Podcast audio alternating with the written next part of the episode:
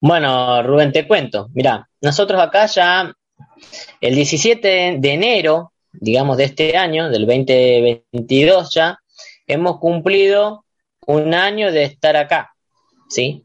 Si bien en realidad nuestras actividades acá en la base Antártica Conjunta Orcadas iniciaron, digamos, este, la aventura, como digo yo, la aventura de todo esto de venir a la Antártida, de conocer un lugar nuevo, con personas este, distintas, porque nuestra dotación, la dotación 2021 del año 2021, es una dotación diversa. ¿Por qué diversa?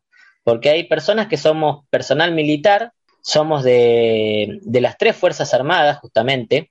Hay gente que es de la Armada, gente del Ejército y gente de la Fuerza Aérea. Sumado a ese personal militar, también hay, hay personas que vienen, digamos, por parte de la Dirección Nacional del Antártico, ¿sí? Que viene un chico que es biólogo y vino un guardaparques también. Entonces somos, digamos, este, un grupo de personas diversas. Y todo esto lo arrancamos allá por el año 20, 2020, ¿sí? Ya en noviembre, digamos, a partir de noviembre, ya medio como que empezó por este tema del COVID, todo un, ya nosotros nos aislamos para poder venir, digamos, acá a la Antártida venir este, seguros, porque para ese entonces no había vacuna, no había nada, y poder venir a la Antártida sin contraer esa enfermedad. Ya en noviembre ya nos pusimos, digamos, en cuarentena, se nos hizo PCR y bueno, y empezó la aventura. Y el 17 de enero del año 2021 tocamos, digamos, ya la base Orcada, desembarcamos acá en la base Orcadas. O sea que ahora ya hace un poquito más, ya si Dios quiere, dentro de un tiempo ya va a ser un año y un mes que estamos acá en la base.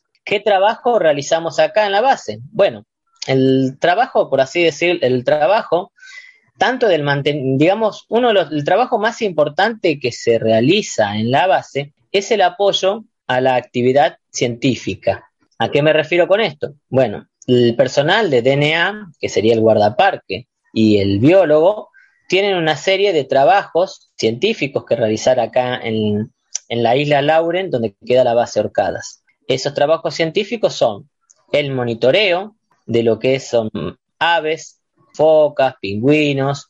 Las aves hay una gran variedad de aves, ¿sí? Y también a su vez lo que es la extracción del plancton, que sería es lo que le da vida, digamos, es lo primero en la cadena alimenticia, lo que le da vida a todas las especies que hay acá en el ecosistema en la Antártida. Nuestro ellos tienen que realizar una serie de estudios y trabajos, ¿sí? Que eso les requiere tener que ir en bote, tener que caminar este, distancia de 5 o 6 kilómetros, con la diferencia que acá es un poco más complicado porque vos salís de un terreno que puede haber este, una pequeña, no, no es una montaña, sino un pequeño cerrito, y después pasás por hielo, después pasás por piedra, y el clima acá la verdad que es un poco complicado, digamos, es bastante eh, adverso para circular así nomás.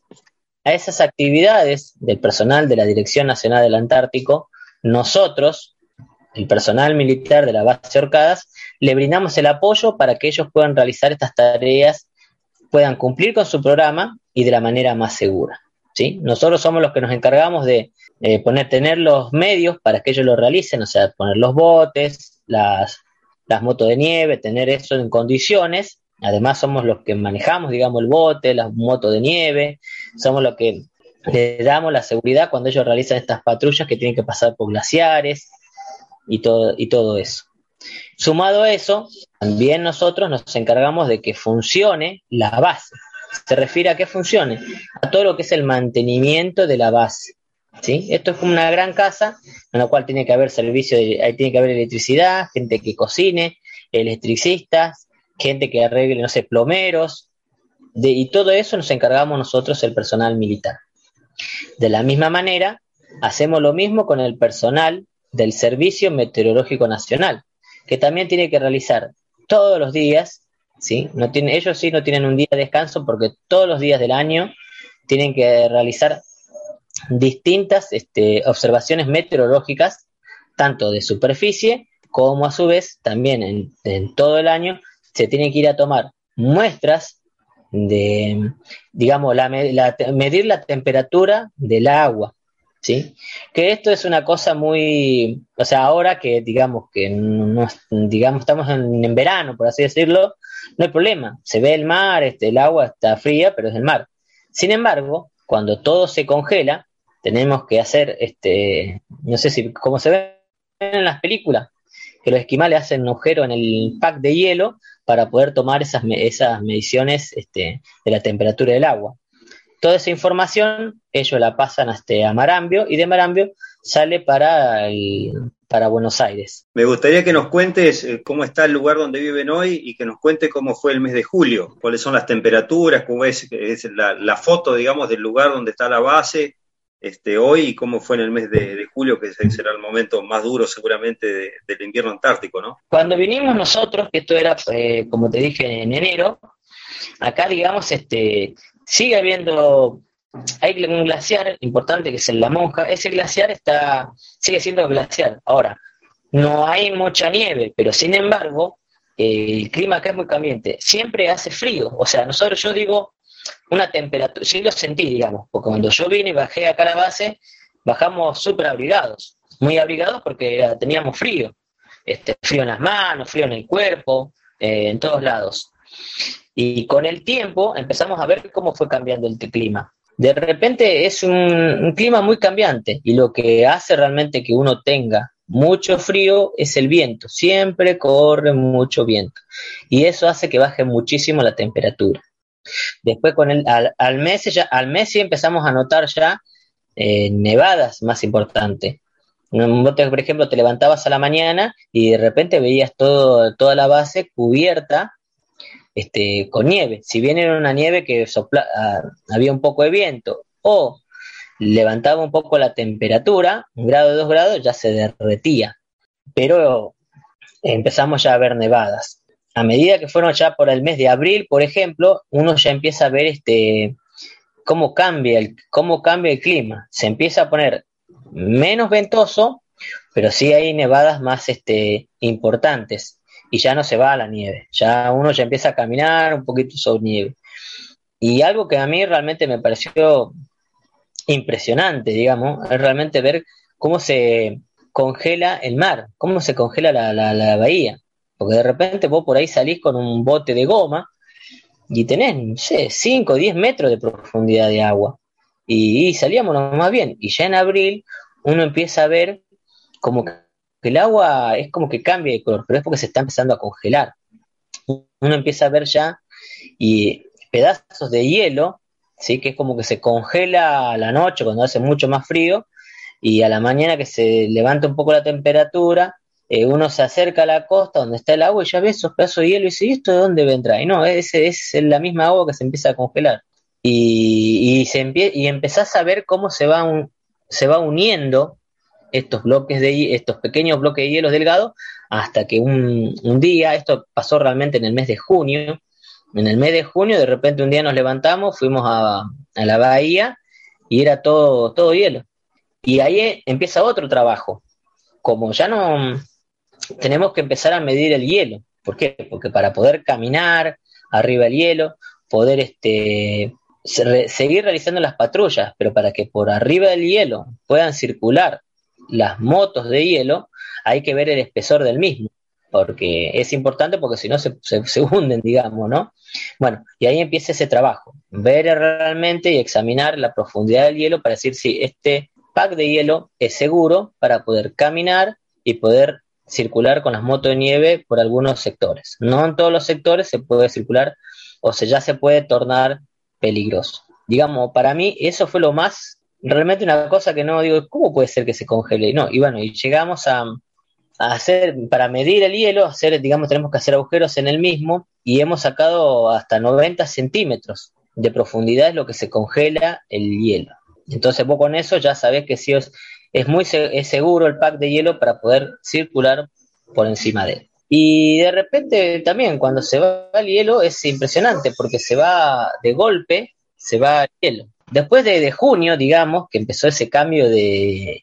También para nosotros cambia ciertas modalidades de lo que es la vida en la casa. ¿Por qué? Porque ahora uno ya empieza realmente, tiene para salir afuera hay que abrigarse mucho, porque no te podés confiar, o sea, realmente tenés que salir muy abrigado. Por más que salgas, este, digamos, nosotros tenemos varios edificios acá, y la distancia más mm, que podés recorrer más grande de un edificio al otro, y serán 80 metros, pero para hacer esos 80 metros no es fácil, porque te hundís en la nieve, este, tenés que salir muy abrigado, porque sopla el viento, te es, realmente hace frío. Ahí se nota que realmente hace frío. Y ni hablar, vos por ejemplo tirás una botella de agua, que hemos hecho la prueba, la hemos dejado afuera, vos la, la tirás afuera y, y, a las dos horas, tres horas se congela. Pero se congela toda la botella como si fuera, si la pusieras en un freezer de una heladera. Y también nos pasa algo que es crítico, digamos. No es crítico, pero es una otra aventura. Se congela, nosotros tenemos, tomamos agua directamente, digamos, desde el deshielo, hay un pozo de agua que se junta el agua en la cual nosotros consumimos esa agua, que sería el agua de glaciar. Pero en invierno, cuando esto pasa, si se congela el mar, lo mismo le pasa al pozo de agua, se congela y ahí dejamos de tener agua, agua para tomar.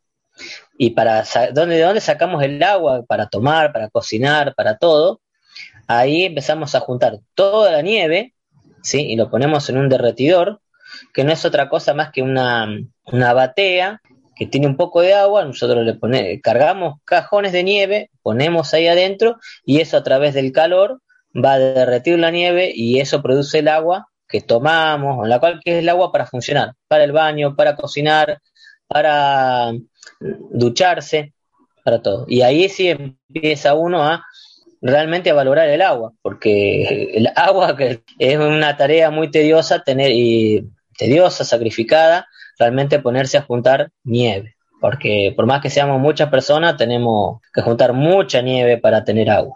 Bueno, y ya, ya están cerca de, del operativo retorno y el recambio de la dotación. ¿Cómo es estos preparativos? Eh, seguramente van a venir con los residuos que generaron durante todo este año que han estado en la, en la isla, ¿no es cierto? En ese recambio. Sí, sí, ya digamos ahora en estos momentos, acá en la base, ya se encuentra, digamos, parte de lo que es la dotación a la cual nos viene a hacer el relevo a nosotros, ¿sí? Entonces ahora estamos en una, en una parte que se le llama el pasaje de cargo, digamos. Nosotros ahora estamos pasando todo lo que eh, estamos pasando nuestra experiencia, el papeles, este, muchas cosas administrativas, pero también todo lo que es la vivencia y el funcionamiento de base a las nuevas personas que nos van a tomar a nosotros este, la base. Y una vez que el RAI, o sea, el RAI, el rompehielos Almirante Irizar, que en estos momentos se encuentra en Belgrano, en la base Belgrano, que es la base más al, más al sur que tiene la Argentina, una vez que el, el, rompehielos Irizar vuelve a tocar el puerto de acá de lo que es la base Orcadas, nosotros ya nos subiríamos al barco y empezaríamos en nuestro viaje hacia el continente. Y ya quedaría acá esta dotación empezando a invernar. Esteban, cuál, cuál ha sido este, la, la, experiencia más grata que han vivido durante el año? ¿Se han tenido alguna complicación que no, que no esperaban durante este año ahí en las islas? No, gracias gracias a Dios, digamos, este, no hemos tenido complicaciones. Y como vivencias o experiencias, ya te digo, no, nos llevamos bastante, porque es, es, es impresionante ver cómo cambia el clima de golpe, el sacarse una foto diciendo, mira, estoy caminando arriba de lo que puedo caminar un kilómetro arriba de lo que es agua, del, del pack de hielo, digamos, eso es, y ver también la, la fauna, porque hay mucha, es impresionante cómo cambia, por ejemplo, ahora en verano es, lo más, para mí dijo como la parte más linda, porque es donde más este, animales se ven. Ahora vos ves este, muchos, hay pingüinos, hay este, focas, este, lobos marinos, muchas aves, uno, uno muchas aves y ahora la, realmente las ve. Cuando llega el invierno y ya no. Ahí tenemos, la ahí tenemos visitas muy raras. Visitas muy raras, ¿qué le digo yo? Que por ejemplo aparecen especies de pingüinos que no son de esta zona, sino que son, sí son de la Antártida, pero son más al sur. Por ejemplo, acá están los pingüinos, lo que es Adelia y Barbijo, pero sin embargo hemos tenido la visita, digamos, de un pingüino rey, que es, un, que es un animal que no es de esta zona, no sé qué hace, a ver cómo que se pierden, no sé. Y para nosotros es toda una alegría porque es realmente es mucha diferencia de, de, tamaño con los otros pingüinos y es un animalito muy, muy difícil de ver, entonces eso no, me llama la atención, digamos. Y después que creo que ese es el cambio más grande, las vivencias más lindas que, tenemos. Un día de sol, que uno lo crea, para nosotros un día de sol acá es muy, muy agradecido. Esteban, ¿cuáles son las temperaturas mínimas que han medido durante este año y, los kilómetros de, viento que han soportado ahí en la base? Mira, la temperatura más alta, digamos, eh, digamos, cuando hizo más calor que nosotros hemos tenido acá en, en nuestro eh, periodo que hemos estado invernando, han sido de, ah, hemos tenido días de 5 grados, 5 grados positivos, ¿no? Que si bien para el continente por ahí es frío, para acá es calor, es muy, por lo general no es así. Y si esos 5 grados llega a ser la casualidad que no tenemos nube y que sale el sol, oh, es, es eh, realmente ahí uno aprecia muchísimo más el paisaje, la, la, verdad que es hermoso. Y la temperatura más baja que hemos tenido durante el año, que la hemos tenido en el mes de julio, en el mes de julio eh, fue de menos 27 grados. Menos 27 grados hacía por, por termómetro. Si a esto vos le sumás el viento, este, llegamos a tener 30 y menos 35 grados. Y realmente ahí sí uno siente frío. O sea, hasta dentro de la casa donde, donde vivimos, que está calefaccionada todo el año, se sentía el frío. Uno tenía que andar abrigado más de lo normal dentro de la casa. Y para dormir también nos poníamos, digamos, eh, dos, tres frazadas. Eso nos tocó eh, temperatura, así tan baja, aproximadamente cinco días, siete días. Después ya las temperaturas empezaron a ser más, este, más llevaderas, ya hacía menos 17, menos 15, pero ahí ya no había tanto problema. Ahí estábamos más acostumbrados, digamos, a esa temperatura, pero no hacía un menos, menos 35, no, no, la verdad que hacía mucho frío, se sentía muchísimo el frío, pero nos tocó por suerte una semana, nada más. Y Esteban, eh, una vez que se congela el mar, es imposible este, el aprovisionamiento en, barco. Eh, ¿Cuál fue la última visita que tuvieron, digamos, de, personas de, afuera de la dotación de Orcadas? ¿Y cuándo fue la nueva visita, digamos, del año pasado a este año? Mira, nosotros la última vez que, digamos, nos visitó el, buque, el rompehielos Almirante Irizar, fue en, a fines de marzo del, del 2021. Ahí fue la última vez que lo vimos ese, al buque porque ya ahí vino, hizo la última descarga de materiales, de aprovisionamiento para nosotros, para nuestra invernada, y de ahí ya se vuelve al continente, ya al rompehielos. Ese fue el último buque, o sea que desde marzo del año 2021 no hemos tenido la visita de ningún buque hasta, eh, hasta el 20 de diciembre aproximadamente. Ahí ya una vez que se, una vez que se congela, en abril, ya en junio, una vez que esto está congelado, o sea, si acá la bahía de la isla está congelada, mucho más afuera de la isla también está congelado. Ahí ya ningún barco puede, o sea, hasta los barcos pueden ingresar desde diciembre, que ya no hay hielo, ni en la bahía, ni, ni lejos de la bahía, desde diciembre hasta marzo, marzo-abril. A partir de ahí ya no pueden ingresar porque ya se cierra todo, se congela, digamos, todo el mar no solo en la bahía donde estamos nosotros, sino eh, más hacia afuera. Y con el tema de lo que es este, con el COVID, con las restricciones COVID, eh, más de, hemos visto unos cruceros, en diciembre, es el 20 de diciembre, como te decía, hemos visto unos cruceros, pero bueno, más que nada se han metido a la bahía por temporal, pero no solamente lo podemos ver nada más. Y comunicarnos con ellos por radio, porque ya no, no podíamos recibir ni visita de ellos, ni nada por el tema de las restricciones COVID. ¿Por qué? porque cuando nosotros salimos desde Buenos Aires, que esto era el año 2020, no existía la vacuna todavía del COVID. O sea, nosotros no estamos vacunados con el COVID. Ahora sí nos encontramos vacunados porque cuando vino el rompehielos a traer la nueva dotación, a su vez ya trajo las vacunas COVID y nos pusieron, digamos, la, la primera dosis de la vacuna COVID. La dotación que se encuentra, que va a invernar acá en Orcadas, ellos tienen el esquema de vacuna completa. Una pregunta más, Tebo Esteban, ¿cómo fue que, llegan como destino a Orcada? Seguramente es una opción voluntaria de ir a, ser parte de la, de la, dotación antártica. En el caso nuestro de las Fuerzas Armadas, este, nosotros, cada una de las fuerzas, digamos, este, se piden voluntarios, digamos, para aquellos que estén interesados en venir a, la Antártida, que quieran vivir esta experiencia. ¿sí? Uno se pone en forma voluntaria, decir, sí, a mí me gustaría vivir esta experiencia, pero además de ser voluntario, también cada fuerza eh, te selecciona, ¿sí? Junto con los demás voluntarios, te selecciona para venir para acá.